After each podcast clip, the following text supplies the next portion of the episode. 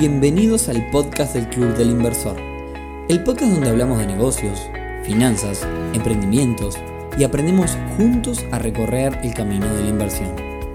Bueno, estamos al aire. Bienvenidos a un nuevo episodio del podcast del Club Inversor y como hablaba en la, en la intro, hoy vamos a hablar de un tema en el que yo le confieso que no me siento especialmente cómodo porque eh, me falta abundante conocimiento del tema y como siempre eh, solemos recurrir a un experto, solemos recurrir a un invitado, así que hoy es uno de esos casos donde traemos un invitado para hablar un poco de estos temas. Eh, hoy tenemos a un invitado llamado Martín que ya estuvo en, este, en este podcast bajo otro rol, pero bueno, nada, voy a dejar que, se presente eh, así que Martín, bienvenido. Nico, ¿cómo estás? Hola, bueno, Martín Capurro por acá. Este, ya estuve sin, con, con el emprendimiento, con, con este, el arte de importar, creo que era el episodio, con Importo Fácil. Y bueno, y ahora estamos acá un poco para apoyarte dentro del, del marco de, de mi rol de, de, de trader retail de, en futuros sobre índices y materias primas, principalmente sobre oro. Soy un trader Retail significa trader minorista desde el año 2017, que estoy, que estoy en, el, en el mundo de, las inversiones. O sea, lo que hago es este, inversiones en day trading, o sea, trading intradía, o sea, tomo operaciones en el día y en algunos casos swing trading, o sea, tomo operaciones de, de más de un día. Eh, actualmente estoy trabajando con cuentas de, de fondeo, o sea que no, no estoy trabajando capital propio, estoy trabajando capital financiado, son empresas americanas que te hacen una prueba y en base a esa prueba eh, te, dan un dinero para operarlo y tú puedes compartir las ganancias. Bueno, y actualmente estoy principalmente este, enfocado un poco en oro y, y en Nasdaq. Así que ese es ah. un poco mi, mi, historial todos los días, así que tengo muchas horas de mirar gráficos, eh, más o menos que te contaba hoy, más o menos trabajo unas dos horas por día en esto, que me tomo mi tiempito, mi análisis y bueno, tomo mis operaciones, salgo y, y ese es un poco lo, lo, que estoy haciendo. No paso todo el día atrás de las pantallas, no, mentira, eso, eso no, no, no, no soy profesional, no, no tengo que llegar a ciertos objetivos. Ya soy un trader minorista y que más o menos me, eh, me voy guiando y voy tomando operaciones de acuerdo a cómo se va moviendo el mercado. Así que ese es un poco lo, lo que hago. Este, desde el 2017 sí que tengo bastantes este, miles de horas de... arranquemos, arranquemos por el principio. Este episodio se llama eh, El oro, la inversión de, de la crisis, digamos. Eh, entonces la pregunta es, eh, ¿por qué la gente invierte en materias primas, especialmente en, en, el oro? ¿Por qué crees que la gente invierte en eso? En, todos los formatos, pues, vamos a separar. Acá estamos con un trader como invitado que invierte digamos, de forma bursátil, es decir, invierte operando en la bolsa. Oro, oro papel, le podemos decir, oro papel, oro virtual. Exacto, oro virtual. Y después estamos el, después está la otra, la otra forma que es invertir en, en oro físico, ¿no? De competir a la, eh, tienda. Está, muy, está muy de la mano, Nico, y eso es algo interesante. A ver, eh, la fascinación del oro no es de ahora, ¿no? La fascinación del oro del ser humano creo que históricamente este, desde los antiguos egipcios, incas, este, siempre hubo esa fascinación con el oro, principalmente porque, bueno, es un, metal que es muy, muy bueno para, o sea, que es muy visualmente muy lindo, eh, muy maniobrable para, para crear obras este, de joyería, etc. Después se usó mucho para la parte de semiconductores y eso se sigue usando. Pero esa es una fascinación que esto, históricamente el, ser humano siempre le ha gustado el oro. El oro... Si, si uno piensa en, digamos, en el mundo extravagante de, la, de, los, de los multimillonarios, sobre todo el Medio Oriente, donde hay como dinero en exceso para algunas cosas que, quizás uno se sorprendería, como hacer un auto de oro, por ejemplo. son, son las, las extravagancias, uno las ve en oro. Sí, exactamente. Y, y, es, y es actualmente, yo te, creo que te lo comenté, es el activo eh, más eh, tradeado y con mayor capitalización del mercado actualmente. Actualmente el oro tiene más de 13 trillones de dólares en capitalización del mercado. O sea, es el activo rey por excelencia. Si tuviéramos que explicarle a Pocha qué es la capitalización del mercado, ¿qué le diríamos?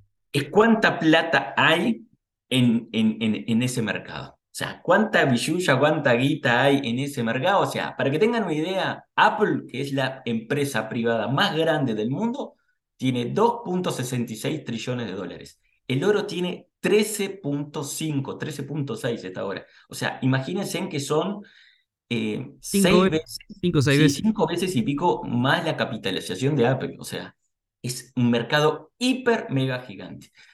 Pero tenemos ahora, ¿qué pasa? El tema del oro, que es lo que le comentaba, tenemos las distintas maneras. Antes, ¿qué hacías? Recuerden que hasta el 71, hasta 1971, que el presidente Nixon, el dólar estaba respaldado por oro. O sea, un dólar significaba un, una onza de oro, ¿no es cierto? Eh, tú tenías, tú tenías este, un dólar, estaba respaldado por oro. En el 71 el señor Nixon dijo, no va más, no se respalda más el, el tema de, de oro y ahora va a ser, vamos a respaldarlo por papel, ¿no es cierto? Por deuda. Ahí ya es cuando se, se despegó y, es, y el activo de el, el, el, oro siguió siendo para muchos bancos centrales que estaban acostumbrados a tener su reserva. ¿Por qué lo tienen en oro? Bueno, porque es un activo, como les dije, no se deteriora, históricamente ha aumentado de valor, o sea, es algo que te, que te da esa garantía. Pero también tenemos el gran problema de que nosotros, doña Pocha, don José o algo, quiere, quiere tener oro, tenés dos mecanismos para comprarlo. El primer mecanismo que tenés para comprarlo es que tú vayas a una casa especialista de venta de oro y que tú compres un lingote, un gramo. Eh, y eso, ¿cuál es el problema que tenemos? Que tú tenés que llevarte ese lingote o ese gramo de oro a tu casa, es, no es muy seguro, la inseguridad, etc. Y, actual, y si no tenés ahora, en este momento, tenés la opción de poder comprar lo que se llama oro papel, o sea, oro un futuro. Un futuro es un contrato que se negocia en el momento, en el día, y se ejecuta una fecha de cierre X, o sea que está estipulado que hacemos un negocio, yo te voy a comprar tantas toneladas de oro ahora y tú me la vas a entregar dentro de tres meses. Las dos maneras que tenemos para comprar es esa. ¿Cuál es el problema que tenemos nosotros los mortales? Es, bueno, ¿Cómo voy a hacer yo para almacenar mi oro? O sea, lo tengo que comprar, lo tengo que dejar en un cofre Ford, tengo que comprarlo. Hay empresas hoy por hoy especializadas que dicen, yo quiero comprar oro. Hay una empresa en, en, Alemania que se llama Degusa, que tú podés comprar oro físico, tus lingotes de oro, y hay este, al 99.9% de pureza, y, ellos te lo almacenan. En, realidad, comprar el oro se compra por onza o por gramo. Tenés varias maneras de comprar el oro. El oro lo puedes comprar. El, el valor de, del oro es una onza Troy. Eso es lo que decimos. la onza son 28 gramos, ¿verdad? La onza Troy de oro actualmente está en 2.036 dólares. El día de hoy el oro se disparó la onza. Después lo puedes comprar por eh, tola. También es otra medición que es más grande, son 7.637 dólares. Es una tola, y después puedes comprar el gramo. Pero ahí tenés que ver el gramo de pureza, por eso la gente dice, bueno, tenés el gramo de oro de 24 quilates, que viene a ser el, más puro, actualmente el gramo está en 65.42 dólares, 22, 22 este, quilates, ese está en 59.99. Después tenés 21 quilates, 18 quilates, 14 quilates, 12 quilates. Eso es el grado de pureza que le mezclan con otro metal, ¿no es cierto? Muy hay casa donde yo pueda ir. Esta pregunta la hago de tan ignorante, por eso te invito. Eh, en, en, Uruguay hay lugares donde uno pueda ir y diga, dame un gramo de oro. Sí, hay, sí. Hay, hay, una, piedrita mínima. En realidad, en realidad lo que te van a vender es, es un, un, un lingote puede ser una moneda, lo otro que las libras, que la, gente dice la libra esterlina, las libras, es manera de tú poder almacenar oro. Hay lugares, ahí tendrías que ver la cotización. Acá actualmente estoy viendo el precio del oro en Uruguay, que es lo que te dije, cómo sería la onza, cuánto sería el gramo, y el gramo depende del valor de la pureza. De la pureza que tenga. Cuanto más alto sea la pureza, 24 quilates, es, es más caro. Bien, ahora, eh, me gustaría abordar este tema que yo te decía. ¿Por qué invertir en oro? ¿Por qué la gente invierte en oro? ¿Y por qué es considerado, digamos, yo nada, esto es, porque históricamente ha sido así, pero digo, ¿por qué vos crees que, el oro es, es el, eh, digamos, el refugio de, ante la incertidumbre en los mercados? Y, y, hemos visto que hoy por hoy las, a ver, hemos visto de que eh, uno eh, antes, el, o sea, tú invertías en oro, en, en, en oro, te da esa seguridad de que tú sabes de que el oro, históricamente, tenés posibilidades de, almacenarlo históricamente no ha bajado mucho de precio, se ha, ha, subido. En cambio, el dólar históricamente se ha devaluado a nivel de todos los años que hemos vivido, el valor del dólar ha ido bajando y eso está respaldado por deuda. Entonces la gente lo que dice, bueno, yo quiero comprar. Porque yo me quiero salir de, de no quiero comprar bonos, no quiero tener mi dinero invertido en dólares, no quiero invertirlo en peso uruguayo, no lo quiero tener invertido en peso argentino. Me imagino que la gente de Argentina debe ser un, un, buen mecanismo de ahorro por su devaluación, es comprar, comprar oro. Es fácil de almacenar, o sea, eso es otra historia. Si tú tenés una caja Ford y querés almacenarlo en tu casa, puedes tener un kilo, dos onzas o 100 kilos de oro, lo podrías tener en tu casa, corriendo tu, tu, tu eh, la inseguridad que, que, haya, pero bueno, es esa posibilidad, tener la posibilidad de tenerlo y sabemos que históricamente se, ha, se ha podido eh, se puede vender bien, fácil, y, y, no, es, no tenemos tantas trabas y sabemos que no se ha devaluado. Creo que esto, como te, te lo dije en un principio, es una fascinación que ha tenido la persona en decir, bueno, es algo que sé que lo, eh, todos sabemos que tú puedes enterrar el oro y el oro lo sacas dentro de 100 años y sigue igual, no se deteriora, no se echa a perder, o sea, entonces es un bien material que a la gente le gusta muchas veces decir, bueno, lo palpo, lo tengo, este, me gusta y bueno, y sé que históricamente ha crecido. Ah, bueno, acá yo voy al, razonamiento, te voy a decir un disparate, ¿no? Pero acá el razonamiento, eh, el, que, el que estamos llegando, digamos, la conclusión que estamos llegando, que también al final del día termina siendo eh, un activo como cualquier otra cosa que no baja de precio y que yo lo tengo, ¿no? O sea, vos me mencionaste, un activo, eh, yo creo que es un bien refugio y especulativo, ¿no? Claro, es un activo que alguien lo puede palpar, lo puede tener, lo puede guardar y que generalmente no baja de precio. Pero perfectamente, y acaba mi animalada, puede ser una botella de whisky. Sí, pero bueno, el whisky pasado, pasado un par de años se te puede. Ah, bueno, pasado un par de años, yo, ojo que no tomo alcohol. Yo no tomo alcohol, capaz que también peco de inexperiencia. Pero es más fácil, es más fácil vender eh, oro que vender, que vender una botella de whisky. Ah, pero podría ser cualquier cosa donde yo pueda almacenarlo, eh, que no pierda valor, porque una botella de whisky, como puede ser, no sé, una botella de refresco o, cualquier cosa, no, digamos, va, o una silla de de, madera, digamos, eh, no va perdiendo este valor porque va subiendo por inflación, digamos, porque como... Claro, una, una, de, las cosas, una de las cosas que creo que te comenté, eh, que fue algo que, que, me fascinó bastante el año pasado. El año pasado tuvimos récord de compra de oro. Y el precio del oro se mantuvo en, en el rango de los 1.600 dólares y 1.800 dólares todo el año. Y vos decís, pero ¿Cómo si fue el año de récord de compra de los bancos centrales de oro, o sea, el Banco Central de China, el Banco Central de Turquía, el Banco Central de Rusia, cuando Rusia, cuando se despertó la guerra de Ucrania, le dijeron, bueno, te vamos a cortar del sistema SWIFT, no vas a querer...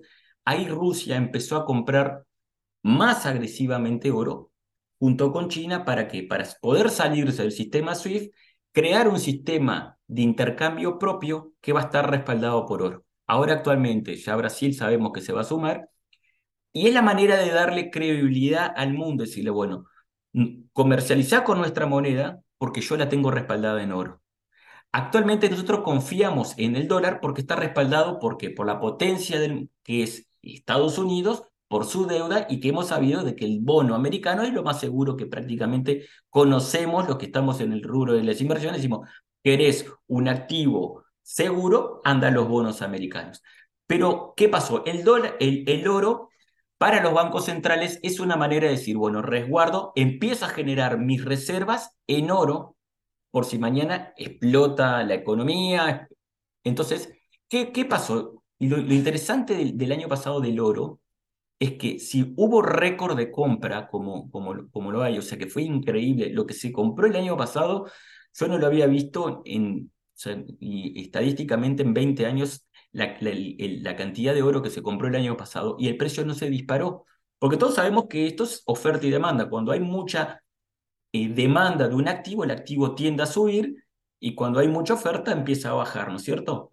El año pasado se mantuvo en rango, pero ¿por qué? Porque bueno, es un activo que creo que te lo comenté, es el activo más manipulado del mundo en los mercados financieros. ¿Qué pasa? ¿Qué pasó el año pasado? Los bancos centrales empezaron a comprar oro físico. ¿Por qué? Porque tenían dónde almacenarlo, tienen sus bodegas, empezaron a comprar contratos, hacían efectivo y además compraban oro físico que podían almacenarlo. Cuando el precio subía, vendían oro papel, que es el que se comercializa en el mercado de futuros. Hacía que baje el precio y cuando bajaba el precio compraban oro físico y lo almacenaban. Volvía a subir y así tuvieron todo el año. Este año, ya cuando empezaron a acumular y cuando empezó a, darse cuenta, ¿cuál fue el, el, fin de esto? Principalmente desestabilizar la economía de Estados Unidos, que es lo que está pasando. Están con un problema gravísimo de inflación, están con un problema gravísimo de deuda, y los otros bancos dicen, bueno, nosotros no podemos seguir este, dependiendo de Estados Unidos, vamos a empezar a invertir y a tener nuestras reservas, sacarnos los dólares y empezar a tener nuestras reservas en oro. Eso es lo que está pasando. Actualmente hay más dólares circulando que está volviendo a Estados Unidos y eso va a seguir generando una inflación y va a seguir generando un problema gravísimo. Que, ¿Por qué? Porque no se va a empezar a comercializar más en oro, eh, perdón, más en dólares, se está comercializando en sus monedas y además se está generando una reserva en oro. Esto es algo muy, muy, muy llamativo que pasó el año pasado y que nos, nos, no es de ahora, es de algo de una, de, que se viene trabajando y, estalló con la, con, la, con la guerra de Ucrania. Bien. Eh, si yo quiero tener oro, es muy fácil, podrías acercarte a una casa, en algunos casos vas a tener que hacer una declaración jurada, porque no es voy con dinero y, y, dame todo esto de oro, o sea, tenés que este, justificar tus, de dónde vas a comprar, este, de dónde sacaste tu, el, dinero para poder comprar el oro. Después el problema tenés para almacenarlo. En algunos lados lo podéis contratar un COFEFOR, podrías guardarlo ahí para la gente acá de Uruguay. Y si no, como digo, hay, hay empresas especializadas que tú los compras y esos te los almacenas, para después vos hacerlo efectivo cuando lo quieras vender. Ejemplo de GUSA, que es una empresa que le comentaba, alemana. Bien. También el otro metal que se está comercializando bastante o que la gente está si no puede llegar al oro, es el tema de la plata. La plata y el palladium son los tres metales que principalmente se están usando como, como refugio. Principalmente el oro, porque es el que más es el más popular, seguido por, por la plata y por último el paladio, ahora es algún material, una materia prima que se está comercializando mucho. Bien, me encanta, me siento en un, en un, en un programa de economía de la CNN. Nada, este, yo qué sé, es, es, es fascinante. Lo del tema del oro em, es algo que la verdad a mí me fascinó cuando empecé, empecé a, seguir a gente que, que, realmente conocía, gente de España, como este, em, algunos, algunos traders que conozco, que más o menos empezamos a especular qué era lo que estaba pasando y por qué veíamos que se estaba comprando mucho oro y el mercado no estaba. Entonces nos dimos cuenta que es un activo muy, sigue siendo o sea, sigue siendo el, activo refugio de los bancos. O sea, hoy por hoy un banquero dice, bueno, yo quiero este, eh, asegurar mi economía, asegurar mis, mis, este, tener mis, mis reservas, ¿no es cierto? Las tengo en oro. O sea, eso es lo principal, porque todos sabemos que el papel, la deuda, la inflación, etcétera. Entonces, los bancos centrales han comprado mucho oro. Bien, ya vimos entonces el porqué de invertir en oro como, como un activo de refugio de valor, porque yo no ahí dejo de especular con qué va a pasar con el dólar, qué va a pasar con esto, ¿no? Es como más o menos algo parecido a, quien compra Wii, porque sabe que siempre sube por inflación y mantiene el poder de compra. Eh, Totalmente. Caso similar, eh, ya pasó también mi, mi, burdo ejemplo de la botella de whisky, pero, pero eh, es... y, lo, y lo interesante, Nico, es que el oro ha subido, pero no es tan volátil como, un ejemplo, Bitcoin o como las, las cripto que nosotros hemos visto, o otros activos, como ha pasado con las acciones, que hemos visto que en algún... Este, ¿quién iba a pensar que este año se iban a, fundir cinco bancos de Estados Unidos, entre ellos con una gran capitalización de mercado? Bueno, problema de deuda, eh, hemos visto grandes, grandes empresas que, que han ido a la quiebra, que podemos decir lo que era Nokia en su momento, lo que fue Kodak, lo que fue Blackbuster, y el oro ha seguido, ha crecido, o sea, no es un crecimiento que digas voy a hacer un por 10 o no, pero vas a tener la posibilidad que históricamente tu, tu, tu dinero va a ir creciendo a una tasa normal. O sea, ¿Qué se te iba a decir? ¿Qué, tasas se han manejado en los últimos años? Porque yo ahora para este episodio justo es un dato que no me fijé, eh, pero, pero bueno, estimo que debe ser una tasa bastante conservadora respecto al... Sí, no anda más de un 15% anual, más o menos. Este... Bueno, igual 15% anual es un disparate. Sí, sí, sí, sí, sí, sí. Mira, el año pasado, justo, acá estoy mirando la gráfica, justo cuando empezó la, la guerra de, Ucrania, em, el dólar, el, el, oro se había estado en tendencia, en rango, como te dije, entre los 1.600 y 1.800 dólares. Empezó la guerra de Ucrania, que fue en febrero, em, llegó a un precio de 1.800 dólares, llegó a un pico en marzo de 2.070 dólares y ahí siguió bajando. Y lo interesante es, pero ¿por qué bajó tanto el año pasado? Que en realidad, si nos damos cuenta, esto fue toda una manipulación, o sea, lo que hacían, lo que hacían los, los, los, grandes bancos, o las, en realidad los bancos centrales, era compraban, dejaba que el precio baje, compraban de vuelta, o sea, iban comprando escalonadamente cuando iba bajando el precio, hasta que llegó a un, a un suelo que fue en septiembre del año pasado, que llegó a los 1.619 dólares y ahí fue subiendo y ahora ya estamos prácticamente en máximos históricos, estamos en 2.000, 2.044 dólares por onza, ahora ya la manipulación no, no se da más. Em, Bien. Así que eso es un poco lo, lo, lo, del, lo, del, oro. Lo de la plata es más o menos similar, menos capitalización, menos volátil, es como el Bitcoin y el Ethereum, la sigue de atrás. Sí, exactamente, exactamente. Eh, pero el oro lo que tiene es, bueno, es muy comercializado, o sea, muy tradeado, entonces es, es un, un, un, activo que tiene mucha liquidez. Cuando un activo tiene mucha liquidez, significa que tú puedes poner una orden y tu orden prácticamente se va a ejecutar en el precio que tú estás pidiendo. Y en otros activos, cuando no tienen liquidez, puede ser que, que varíe el precio de, de, de compra o de venta de ese activo. Bien, vamos a una cosa. Vamos a una cosa. Ya recorrimos el por qué la gente invierte en oro, cómo se puede ah, invertir en oro físico, es ir a la tienda y pedir determinada cantidad y después venderlo más adelante cuando consideremos que, que, el, precio, que el precio haya subido lo suficiente acorde a nuestros gustos. Ahora me quiero meter más en el mundo del el oro papel, el oro, eh, el oro bursátil, el oro yo opero en bolsa y opero materias y opero oro.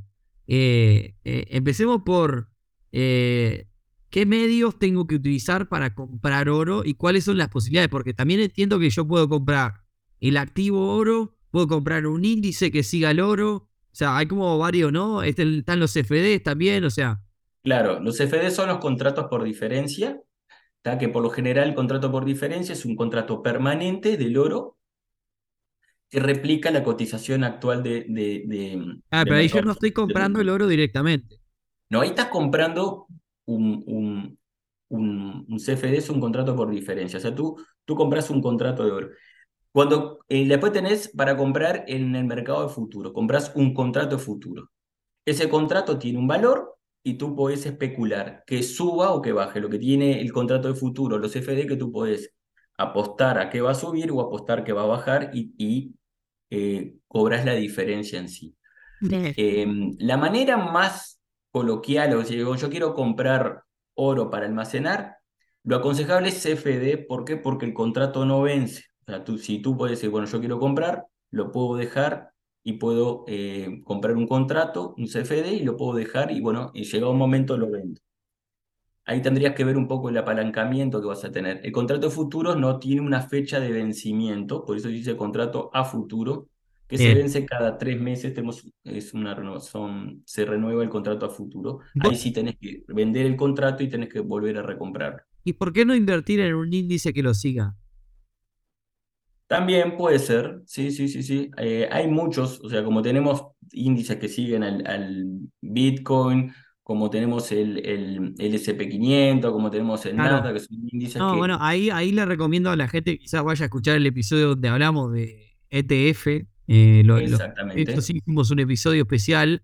eh, básicamente es como invertir en una bolsa de cosas. O puede ser algo que copie eh, el numerito que vale otra cosa. Eh, no estamos, es como al, al igual que los contratos por diferencia, no estamos invirtiendo directamente en el activo. De hecho, yo creo que si de repente compro oro en Itoro es un CFD. No es. Claro, sí, totalmente. Y tenés Correcto. varios. Mira, tenés, tenés eh, ETFs de oro, tenés una cantidad. Tenés ETFs de mineras, tenés ETFs de... em, a ver, ¿de qué más tenés?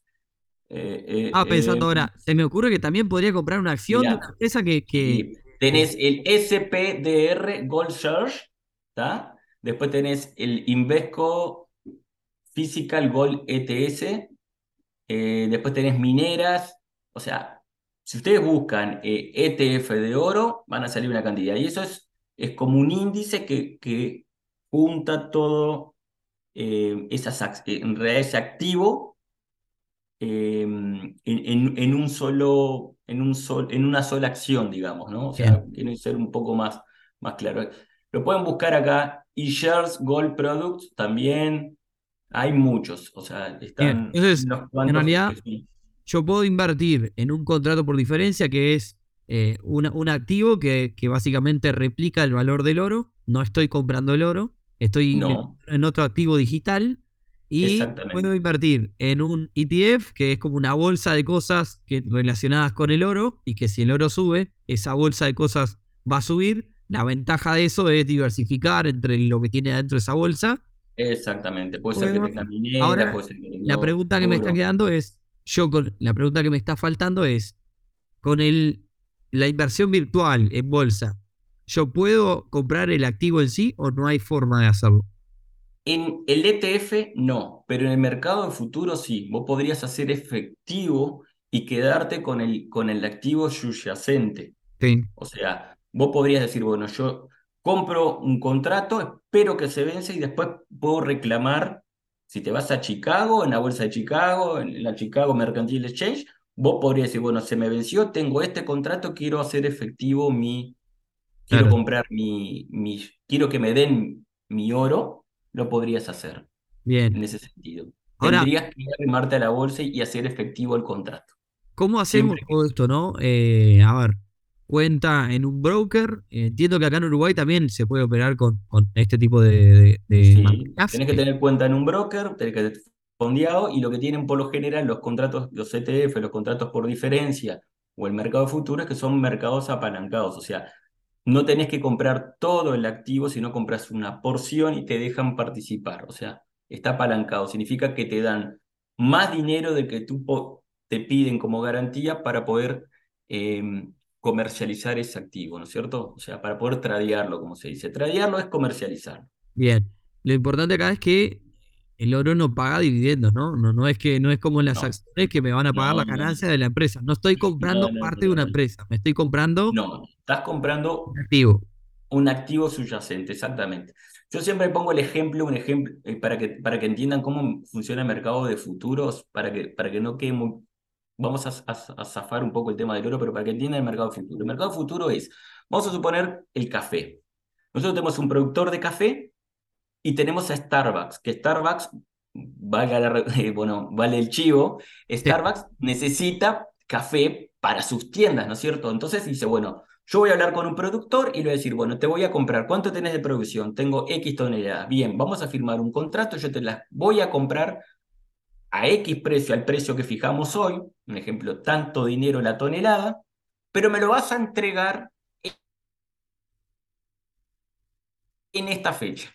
O sea, por eso se llama mercado futuro. Tú haces el negocio aquí y ahora, lo, lo cerrás el negocio y te lo entregan a futuro. Ese activo va a la bolsa de, de Chicago de materias primas, la Chicago Mercantile Exchange, y ahí lo que hacen, lo que hacen va a este, los especuladores, los traders eh, que especulan con ese activo. Dicen, bueno, este activo va a subir o a bajar.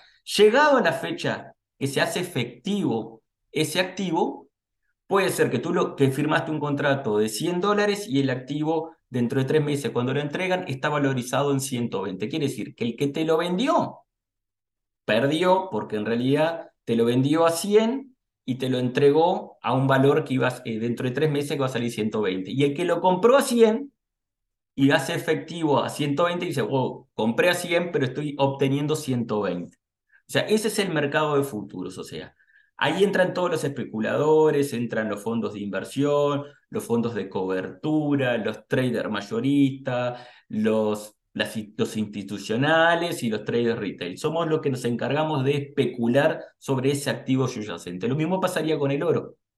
Pero lo que es interesante es que muchas veces nosotros lo que hacemos es, antes que caduque el, activo, es hacemos efectivo para cobrarnos o cerramos en pérdida o cobramos la diferencia, ¿no es cierto? En cambio, hay algunos bancos centrales que dicen, no, yo hago el contrato futuro y llegado el momento me puedo quedar con ese activo. Nosotros podríamos quedarnos con el oro y ir a reclamarlo en, la bolsa de Chicago y decir, bueno, miren, tengo acá este contrato, quiero hacer efectivo este, este contrato, dame mi oro. Bueno, después, ¿cómo hacer para traértelo para Uruguay o para eso? Es otro problema, pero se puede hacer. Muy bien. Eh, en algún momento síganos en nuestras redes, arroba Club Inversor Voy a hacer la prueba, voy a hablar con una casa que venda oro, voy a llevar 100 dólares, me voy a llevar un poquito de oro y después voy a volver un año después y vemos qué pasa. En algún momento vamos a hacer ese ejercicio. No, y, y si no, te vas con, con, con Importo Fácil en, en, en agosto a, a, China y Dubái y ahí compras oro en Dubái. Y, bueno, invita a Porto Fácil, la verdad que este gesto... Este, pero, pero bueno, nada, en algún momento vamos a hacer el ejercicio. Eh, creo que hicimos un repaso por un montón de cosas eh, sin, sin demasiado ahondarnos en temas técnicos. Así que nada, hoy queríamos un poco tocar, un poco, tocar por primera vez el tema que nunca en estos 150 y pico de episodios que hicimos nunca habíamos hablado. Así que nada, Martín.